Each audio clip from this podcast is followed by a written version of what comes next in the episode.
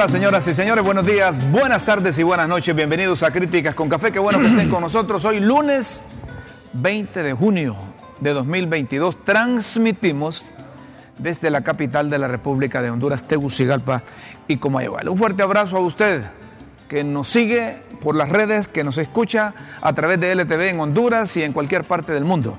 Antes de comenzar el programa, la bienvenida para don Guillermo Jiménez. Buenos días, Guillermo. Un placer saludarte. Hermano. Sayén. Como siempre. Como siempre, es un honor para mí estar contigo acompañándote y a la vez saludando a nuestros televidentes. Gracias por permitirnos estar en sus sagrados espacios. Gracias por escucharnos, por vernos. Critíquennos también a nosotros. No sirvió de mucho en Colombia la algarabía, la unidad supuesta de la denominada derecha, el señor eh, presidente electo Gustavo Petro se alzó con una contundente victoria. Digo contundente porque eh, las echaron todas los colombianos para que Rodolfo Hernández un millonario que no tiene necesidad de ser presidente, pero que quedara de mandatario. Gustavo Petro. que el poder gusta, entonces. Gustavo Petro eh, le cambia el color al mapa de Colombia y ahora lo deja con la tendencia que se ha registrado en, la mayor parte de Latinoamérica, a excepción de Brasil, que Brasil va a elecciones entonces, eh, aquellos que pasan cruzando los dedos para que los que se denominan de izquierda o en Latinoamérica lo que otros califican o llaman como socialismo del siglo XXI está cambiando los colores de, de, los países suramericanos. Entonces la llegada de, de Petros. de Petro, un revolucionario, es un ex guerrillero. Sí, sí, sí, sí. Del M19. Un hombre que... Un intelectual, académico, ¿verdad? Eh, luchador social.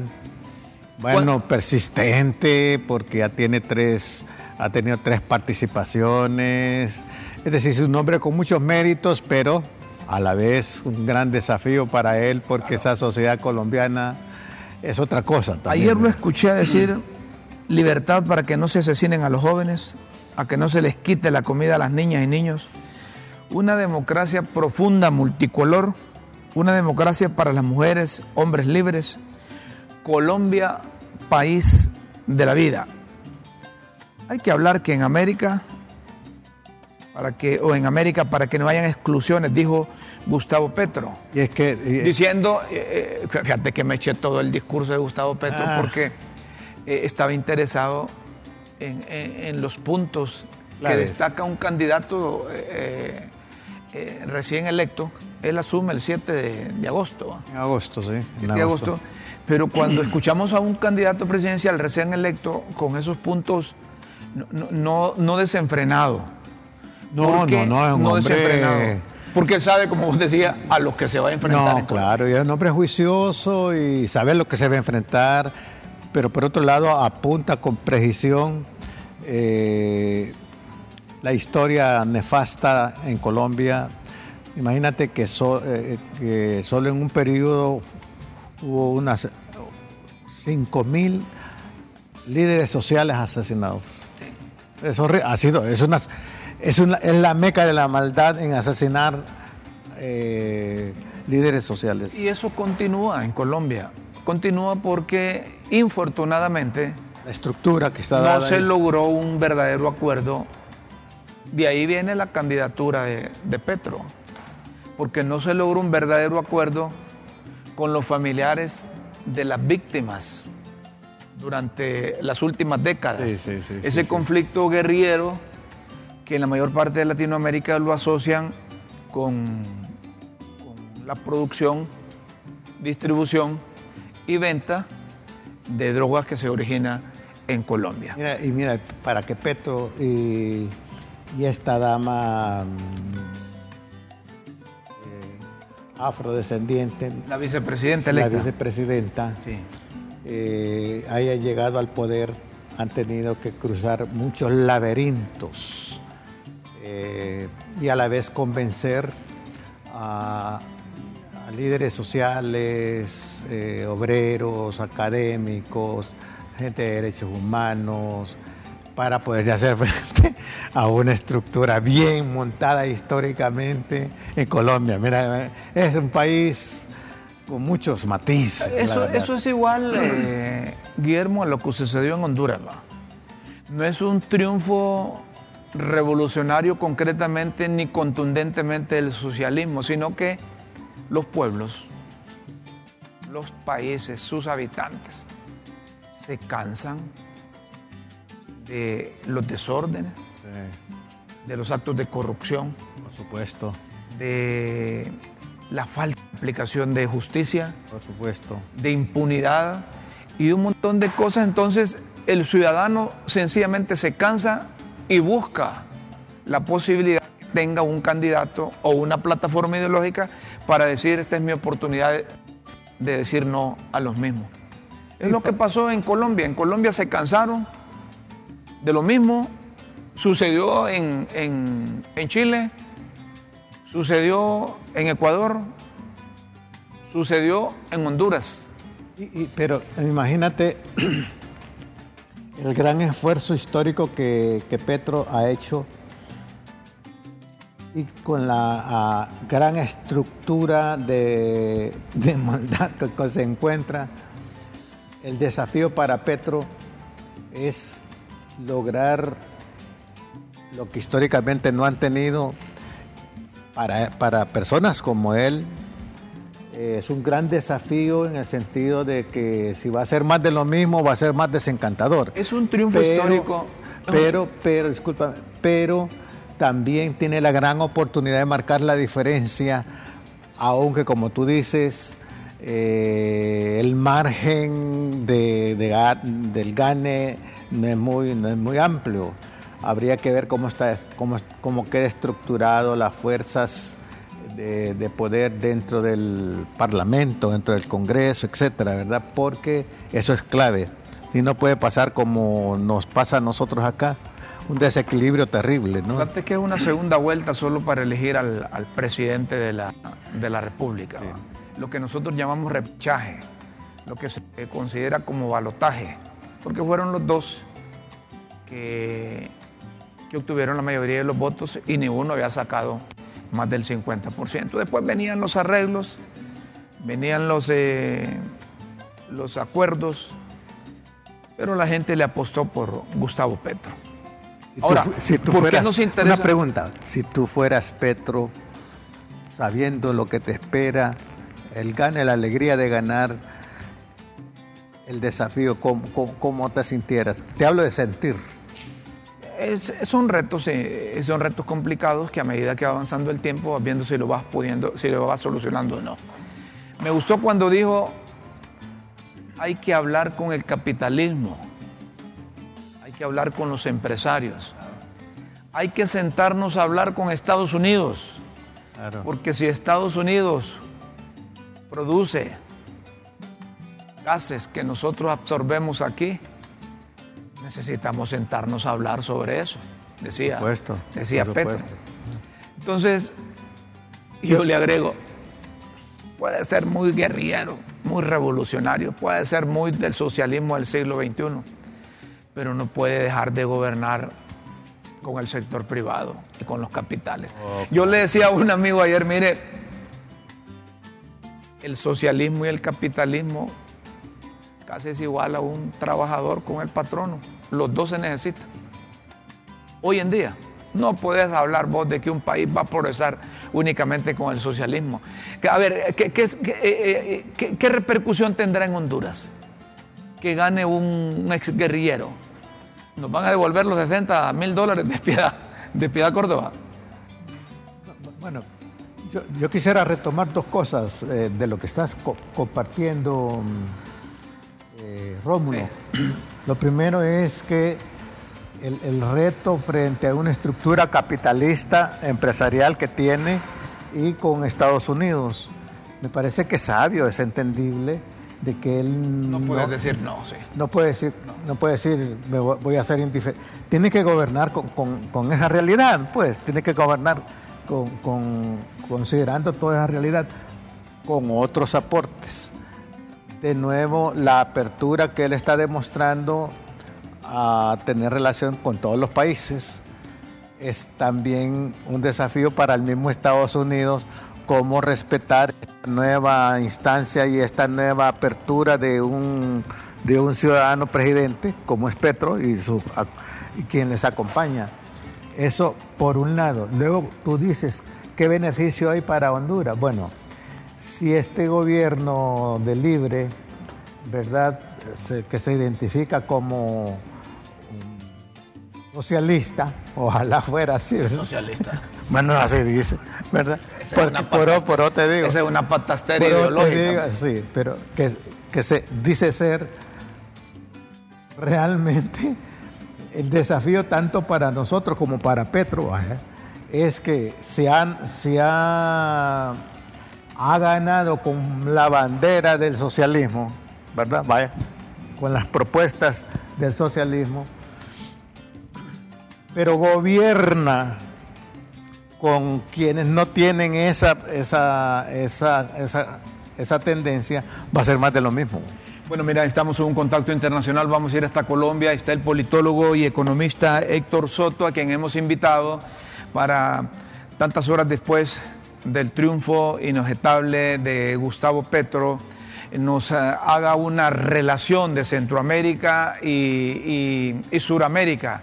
Este triunfo de, Colombia en el pasado, no, quizás no le, le, restábamos importancia al resultado de una contienda electoral.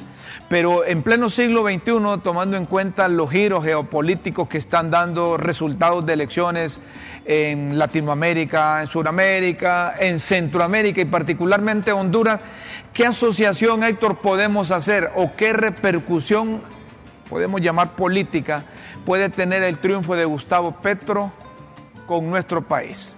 Gracias por aceptar esta comunicación. Bienvenido a Críticas con Café de LTV. Buenos días.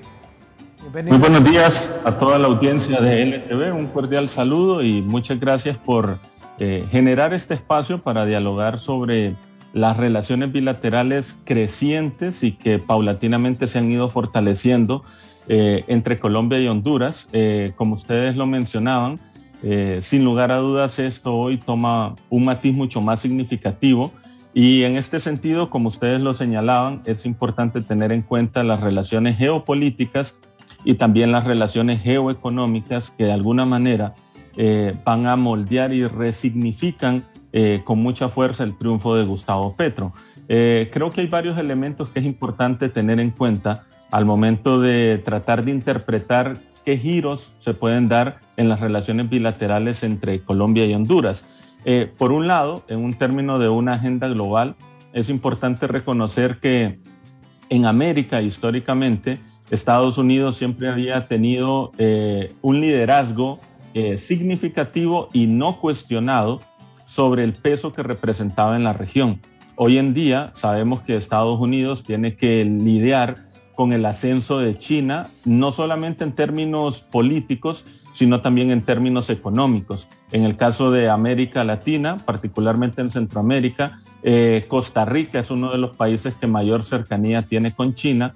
Y en el caso de Sudamérica, pues obviamente Brasil, Argentina, Venezuela, en general todos los países de la región sudamericana se han acercado mucho eh, a China, lo cual implica que en términos geopolíticos, ya la presencia de Estados Unidos en la región no es tan fuerte como antes y esto también va a obligar a Estados Unidos a repensar la forma en cómo gestiona las relaciones diplomáticas, eh, los negocios, eh, las relaciones bilaterales entre estos países.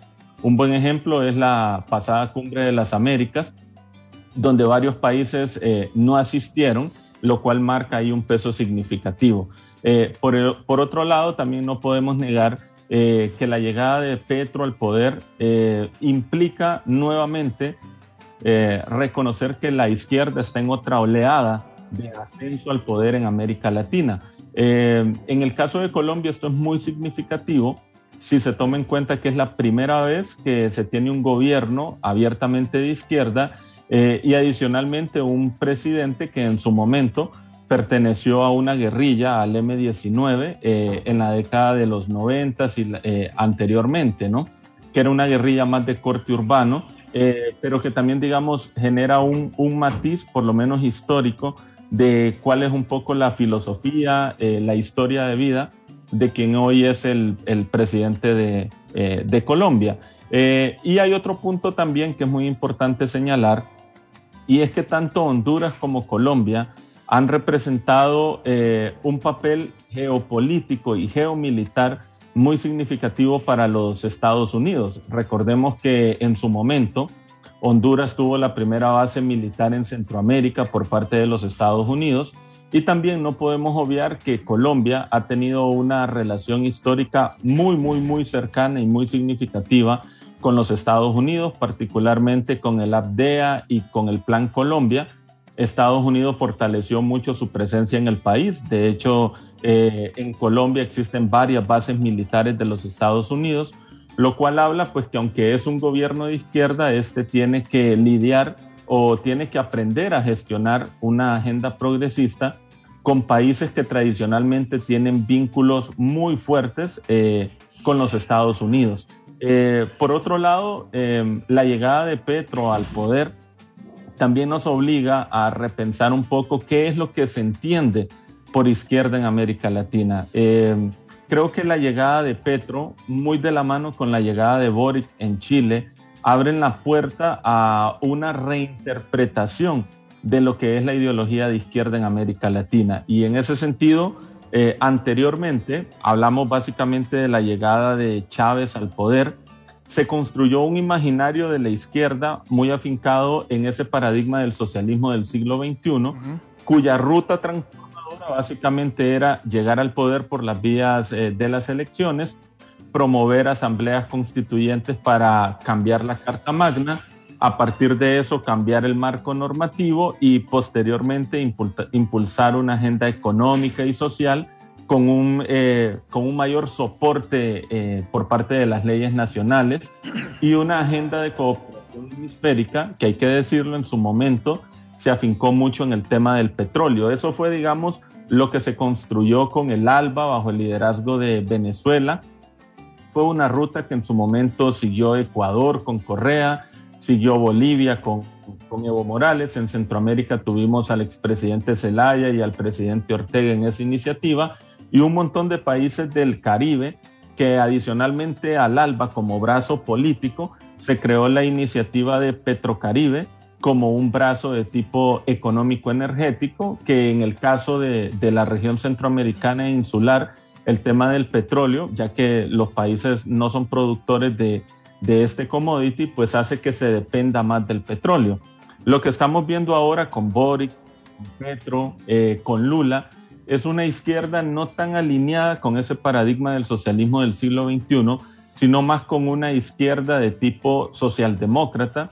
Y en ese sentido, eh, una de las hipótesis es que quizás la llegada de estos presidentes, junto con la eventual llegada al poder de Lula da Silva en las elecciones de octubre en Brasil, van a reconfigurar eh, dos modelos de izquierda. Adicionalmente, hay que sumar a Andrés Manuel López Obrador, que si ustedes ven todos estos eh, gobiernos, son gobiernos, eh, sí, de corte progresista, eh, con una tendencia hacia la centroizquierda. son gobiernos, digamos, que no están planteando las constituyentes como elementos refundacionales del país.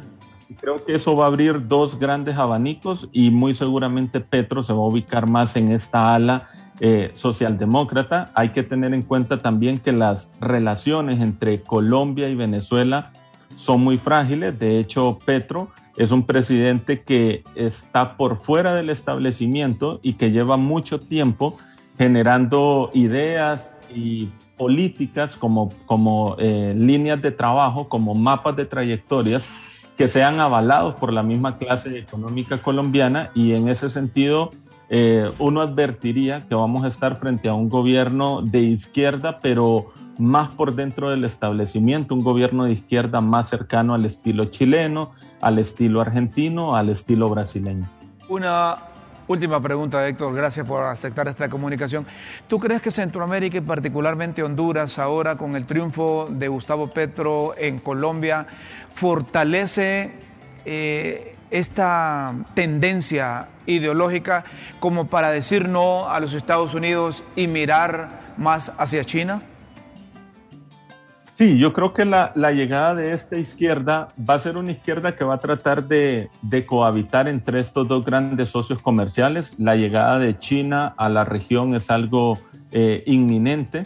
Eh, con mucho mayor peso en Sudamérica, porque hay que recordar que tanto Colombia como Venezuela, bueno, prácticamente todos los países de Sudamérica, son países muy, muy ricos en la exportación de gas, de petróleo, de carbón, de hierro, recursos energéticos que necesita China y que obviamente China está muy interesado en, acercarse a esta eh, realidad. Eh, sin lugar a dudas, esta nueva izquierda va a tratar de, de generar mayores cercanías con ello y obviamente también ahí eh, entra otro actor que no se puede desconocer y es el conflicto bélico que hay en este momento entre Rusia y, Ucrania. Como ustedes saben, el presidente Ortega eh, no solamente tiene cercanías con China, sino que también ha invitado a Rusia a hacer ejercicios militares en la costa nicaragüense, la cual también en este momento está en disputa, particularmente en el archipiélago de San Andrés con Colombia, ¿Eso qué significa? Pues que ahí hay riesgo de tensiones, eh, pero uno advertiría, digamos, que el alineamiento de, de, Rusia es algo que es muy cercano, particularmente con Nicaragua y Venezuela. El resto de las izquierdas latinoamericanas no están cuestionando o no están generando medidas de castigo económico hacia Rusia, pero tampoco están evidenciando un alineamiento de apoyo geopolítico hacia él. De manera que en la región ahorita nos vamos a, eh, acercar eh, un poco a la articulación o a cohabitar con, con tres actores, Estados Unidos, que es el actor tradicional y que digamos es el actor llamado a recuperar ese alcance de cercanía con los, con los eh, países latinoamericanos. Recordemos, insisto, en que la cumbre de las Américas, bueno, de hecho la, la, presidenta Xiomara no asistió, lo cual muestra la lejanía de la región hacia el gobierno de Estados Unidos.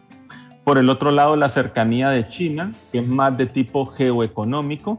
Eh, y por el otro lado, el conflicto ruso, que no podemos desconocer con, con, con los acercamientos de Nicaragua. Eso es algo que se va a acentuar en la región. Honduras es frontera y eso también advierte a tener eh, una mirada de alerta a lo que se pueda gestionar en ello. Entonces con Rusia, pues también la región va a tener un tema eh, más de tipo geomilitar. De manera que si lo vemos, hay un clivaje entre la izquierda y la derecha. Tenemos una izquierda que no se está alineando de manera plena a lo que en su momento fue un poco la línea de Venezuela. Creo que vamos a tener dos modelos de izquierda en la región y dos modelos que van a tener que eh, dialogar con tres grandes actores eh, a nivel global, que es Estados Unidos, China. Perfecto. Gracias Héctor, un fuerte abrazo. Muchas gracias, Héctor.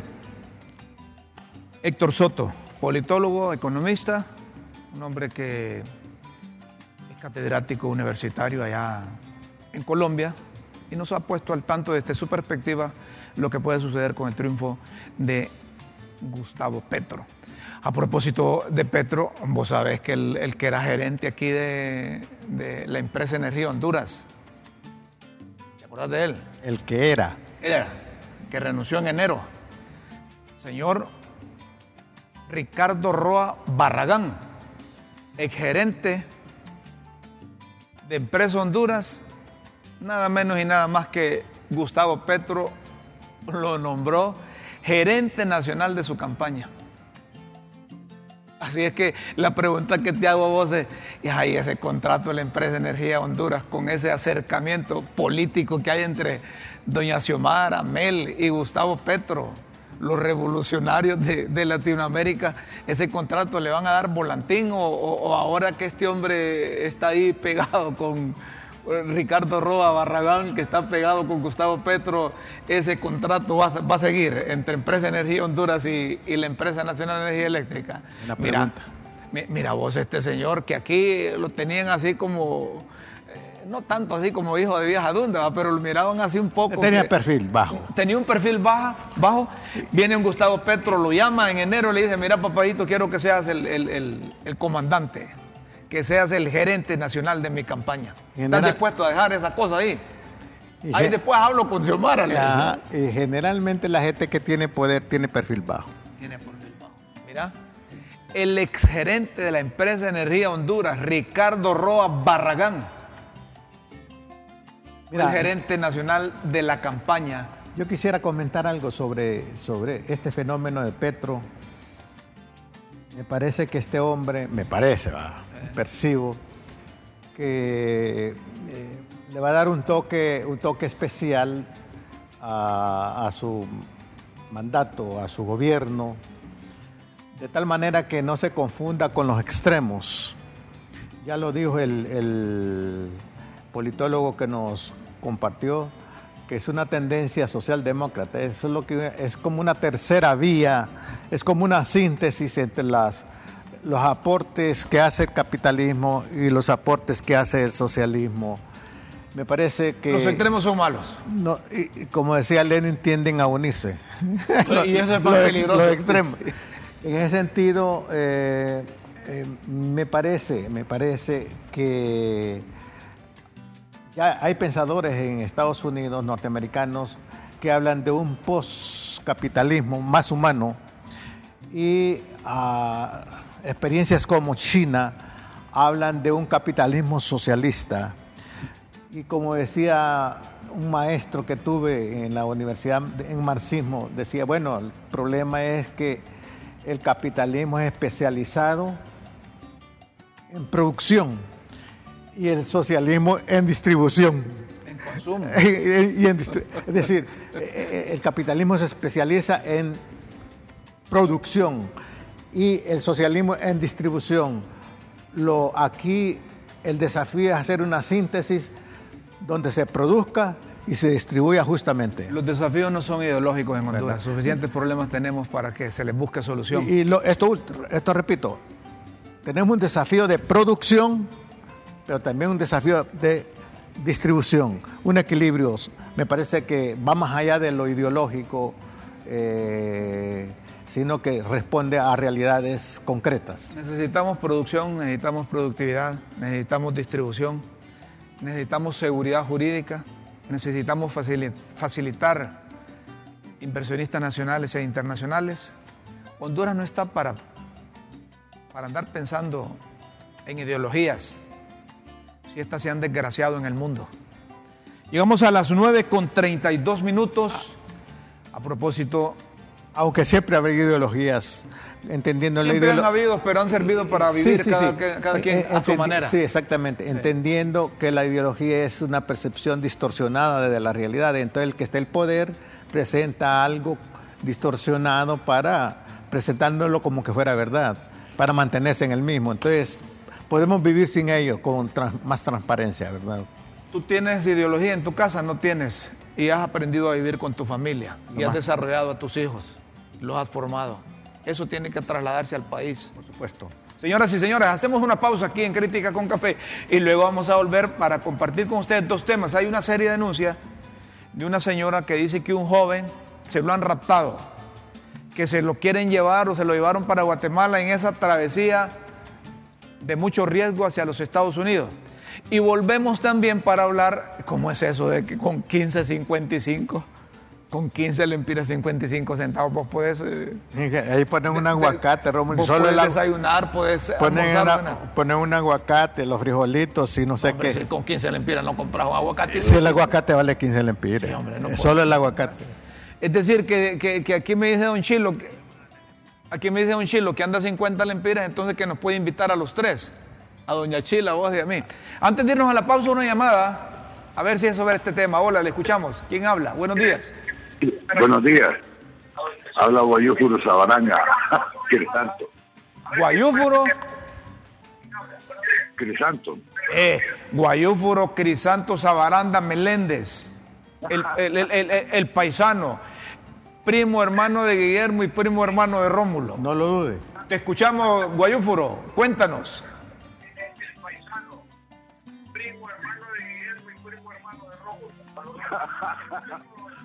No, lo que. Sí, no, fíjate que bien interesante lo que está pasando en el mundo. Eh, con este señor de Colombia va una afrodescendiente. Eh, Acercando Honduras también que tengamos un día una presidenta garífuna o, o misquito. Solo hacernos un favor, Guayúforo, bajarle el, el- el volumen al, al- al teléfono para que nos escuchemos mejor. Bájame el volumen al teléfono. A ver, ¿ahora me escuchás? No, no, ahí estás todavía. ¿Y ahora? Bájale el volumen. No, ahí te escucho te todavía al fondo. No, pero entra muy retrasada tu participación. Bájale el volumen y te quedas por el, el auricular. Adelante, Guayufro. No, pero entra muy retrasada su participación. Bajar el volumen y llegar por el auricular. No, sí, No, lo que. ¿Y ahora? mira, ve, ba- bájale el volumen al televisor y te quedas por el auricular. Ah, ya. A ver, olvídate, olvídate del televisor, solo quédate por el auricular. A ver, te escuchamos, adelante. Eh, decía Ahí sí, cómo están cambiando. adelante, ahí sí te escucho. eh, ¿cómo se llama? Lo que está pasando en el mundo ahorita, ¿no? Eh, que está patas arriba o patas abajo, no sé. De repente vamos a cam- caminar para atrás, ¿no? Eh, ¿Te das cuenta con lo que pasa en Colombia que hay una, una afrodescendiente vicepresidenta? Claro. Y esperamos también que por aquí en Honduras algún día llegue un garífuna a la presidencia o un isquito, ¿no? Porque hace falta. Y también hace falta esos marcos de, de entrevista que todos que haya, digamos, misquitos, hombre, que hagan garífuna para hablar de los temas del país. ¿Te parece? Está bien.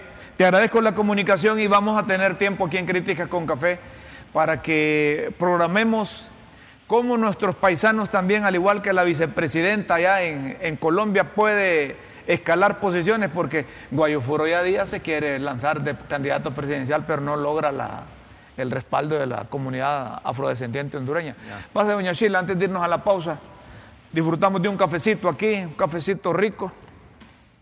Gracias, doña Gracias, Sheila. doña Chila. Muy amable. Rómulo. Muy amable. Una pausa aquí. Disfrútalo, Rómulo. Sí, igualmente. Una pausa aquí en Crítica con Café, luego seguimos con más. No nos cambie.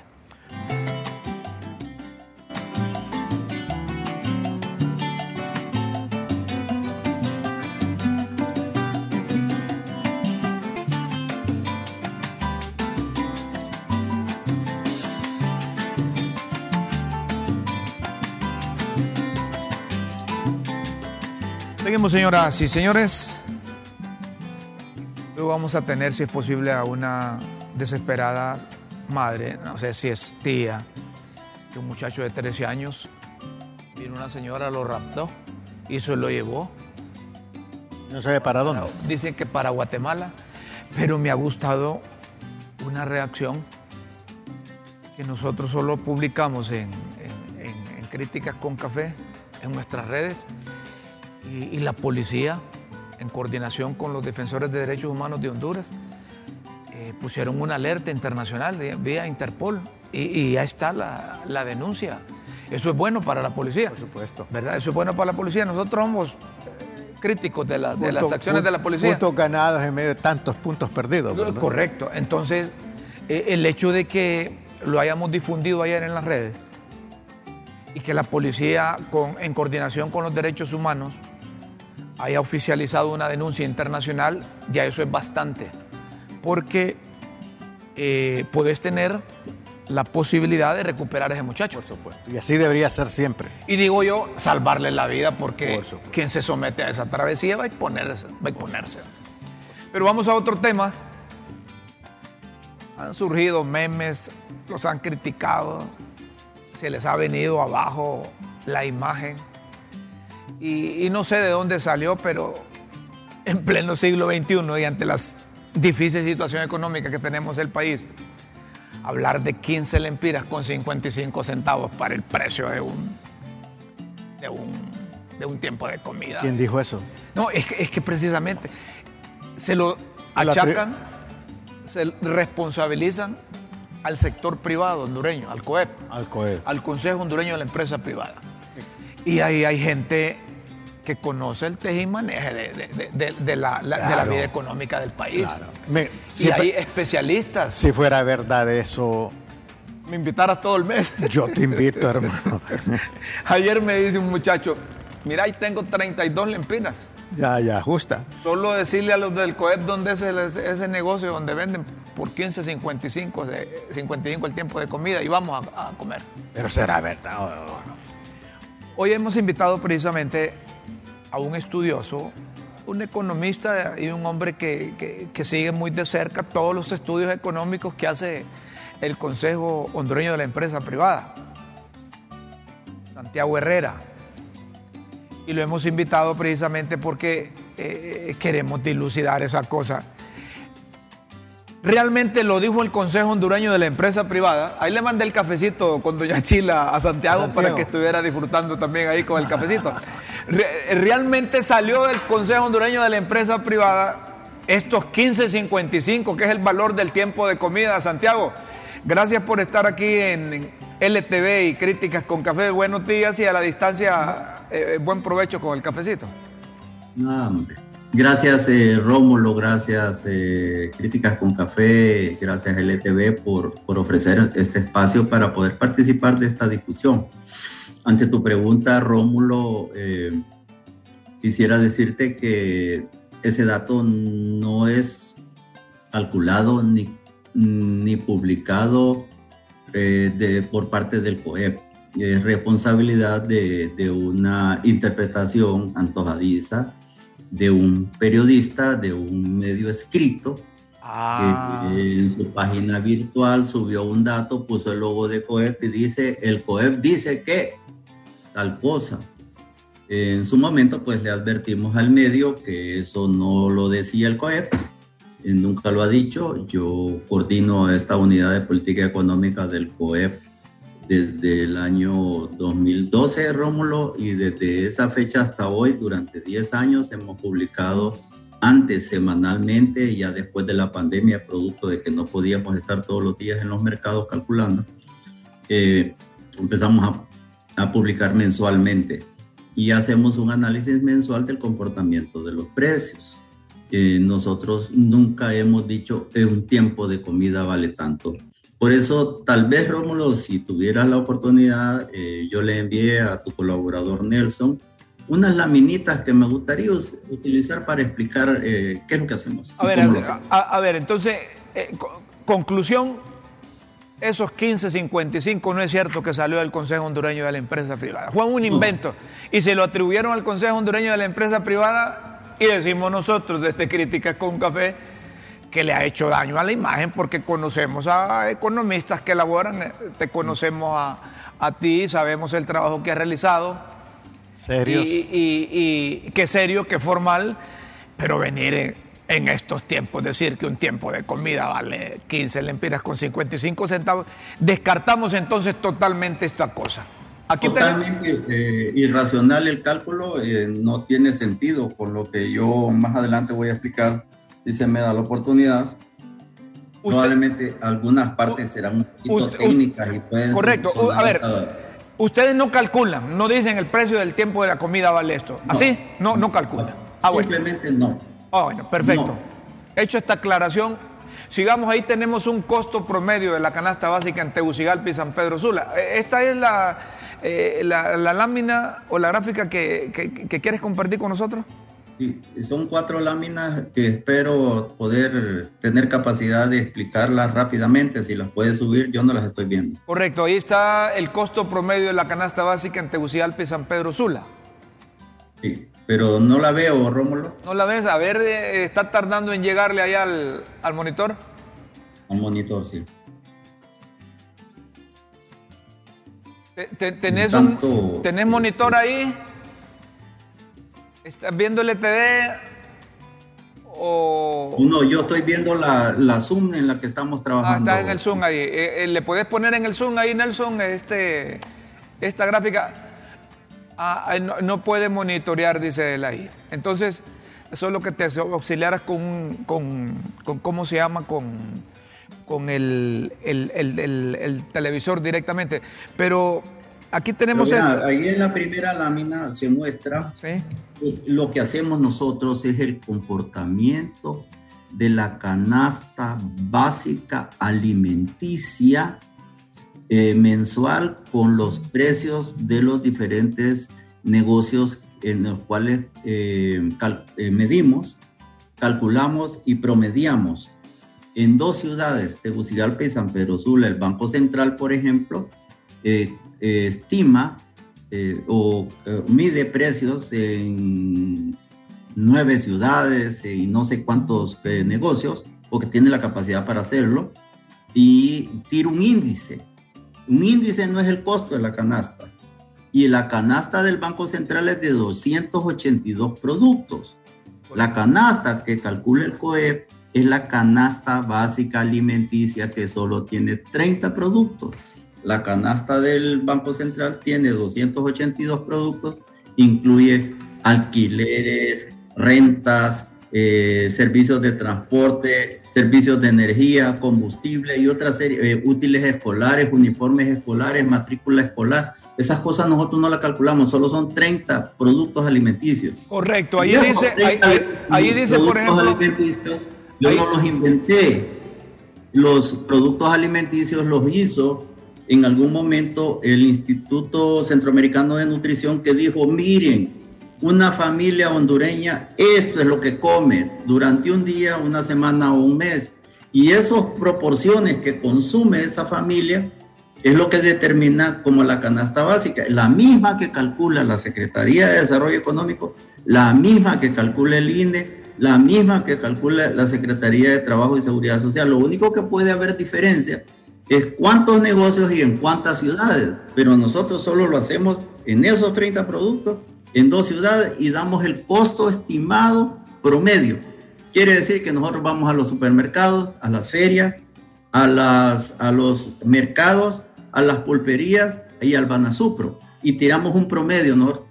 Nosotros no estamos diciendo que este es el precio eh, y además hay diferentes expresiones. Yo puedo comprar una libra de café eh, oro que vale X y puedo comprar una libra de café gourmet que vale X. Nosotros tomamos el producto básico que consume la familia hondureña.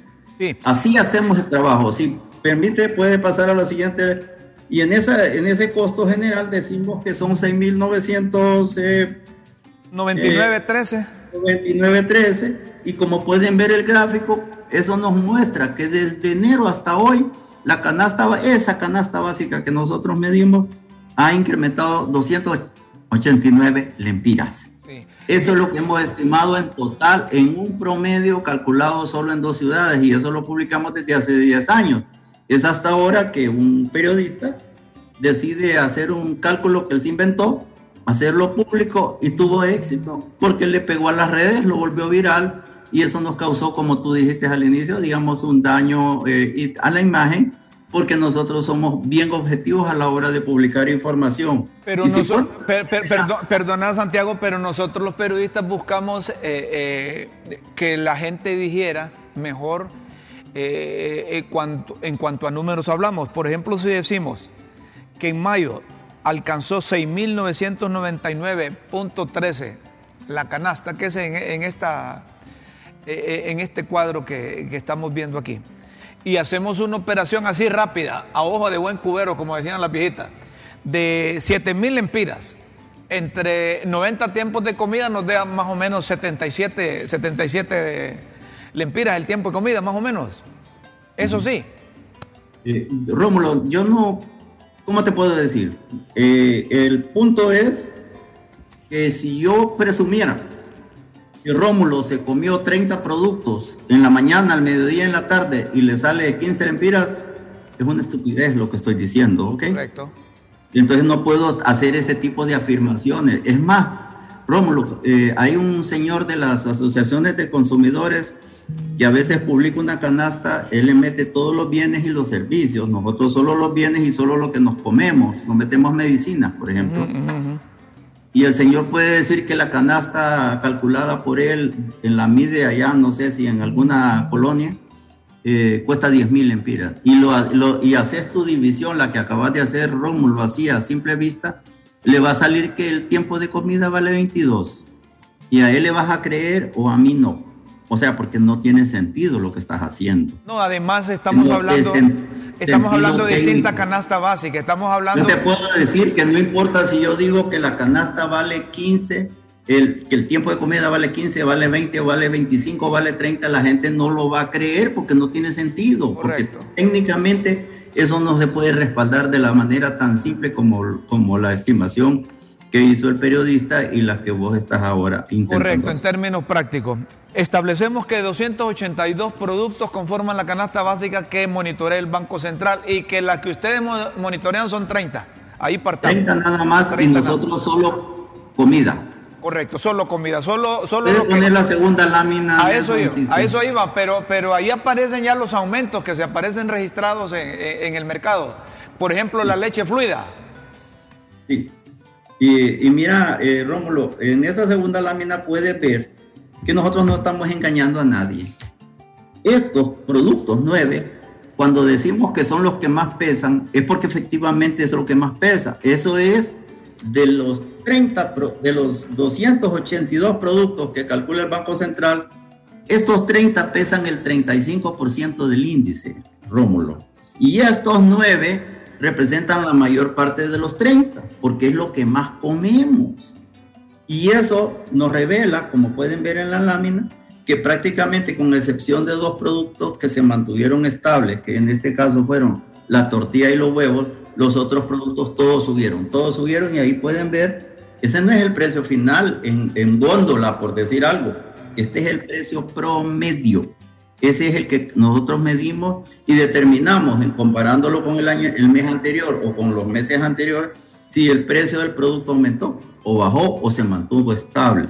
Entonces nosotros no engañamos y si el COEP quisiera engañar con esto, pudiera estar cambiando las flechitas ahí y dice, mira, subió, subió, subió, subió, subió, porque ese es el precio, pero no es el costo de la canasta básica, este es el precio de un producto que sumado de manera técnica como lo voy a demostrar en la siguiente lámina, es lo que nos permite determinar un, costo de la canasta básica. Correcto, ahí tenemos la siguiente lámina. Tal vez la acerca más, Nelson, para que podamos verla. Sí. Ahí, aparecen los 30 eh, productos, ¿o qué? Ahí están los 30 productos. Rómulo lo puede ver en, en, la primera lámina. Es el precio promedio en lempiras por unidades.